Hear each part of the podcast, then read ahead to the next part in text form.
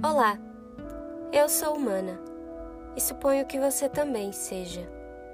Se és humana e frágil, é provável que se ofenda com algumas coisas que direi por aqui.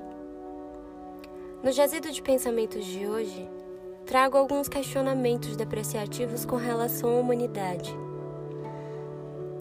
Dúvidas. Será que eu acredito em algo superior?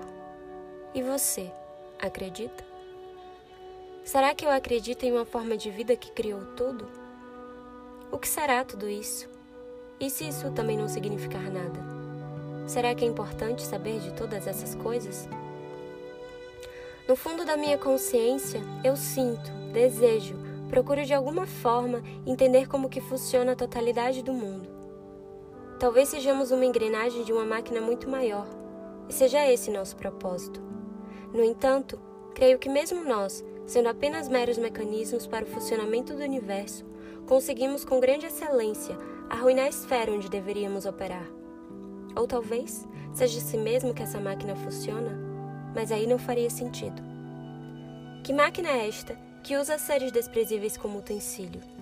Seres tão pobres de espírito que corrompem uns aos outros para o seu próprio interesse?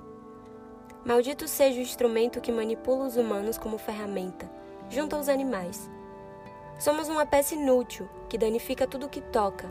Nós inventamos conceitos, coisas e mais coisas. Todavia, não sabemos criar nada de fato. Destruímos os recursos naturais para dar origem a elementos que facilitem nossa existência, para ficarmos cada vez mais burros, preguiçosos, fúteis e medíocres.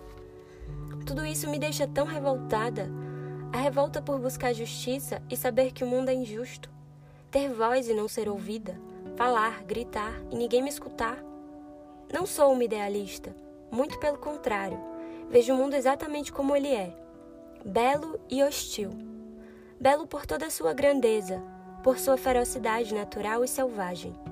Hostil pela sua pequenez e fragilidade, que tornam todos os valores morais em máscaras para co cobrirem a verdadeira face desfigurada da humanidade. É doloroso ser sensível perante ao todo ser consciente de sua impotência, compreender que nada faz sentido, que tudo gira em torno da busca desenfreada pelo poder. E se você não tem poder, você é pisoteado. Sou melancólica demais para o mundo, melancólica demais para mostrar aos outros e melancólica demais para esconder. Acontece que, apesar de excruciante viver entre os ignóbeis, vis e corruptos, há ainda alguns espíritos grandiosos que me afagam a alma aqueles pelo qual dedico meu precioso tempo, os que questionam junto a mim, que apesar de não acreditar em utopias, não deixam de lutar.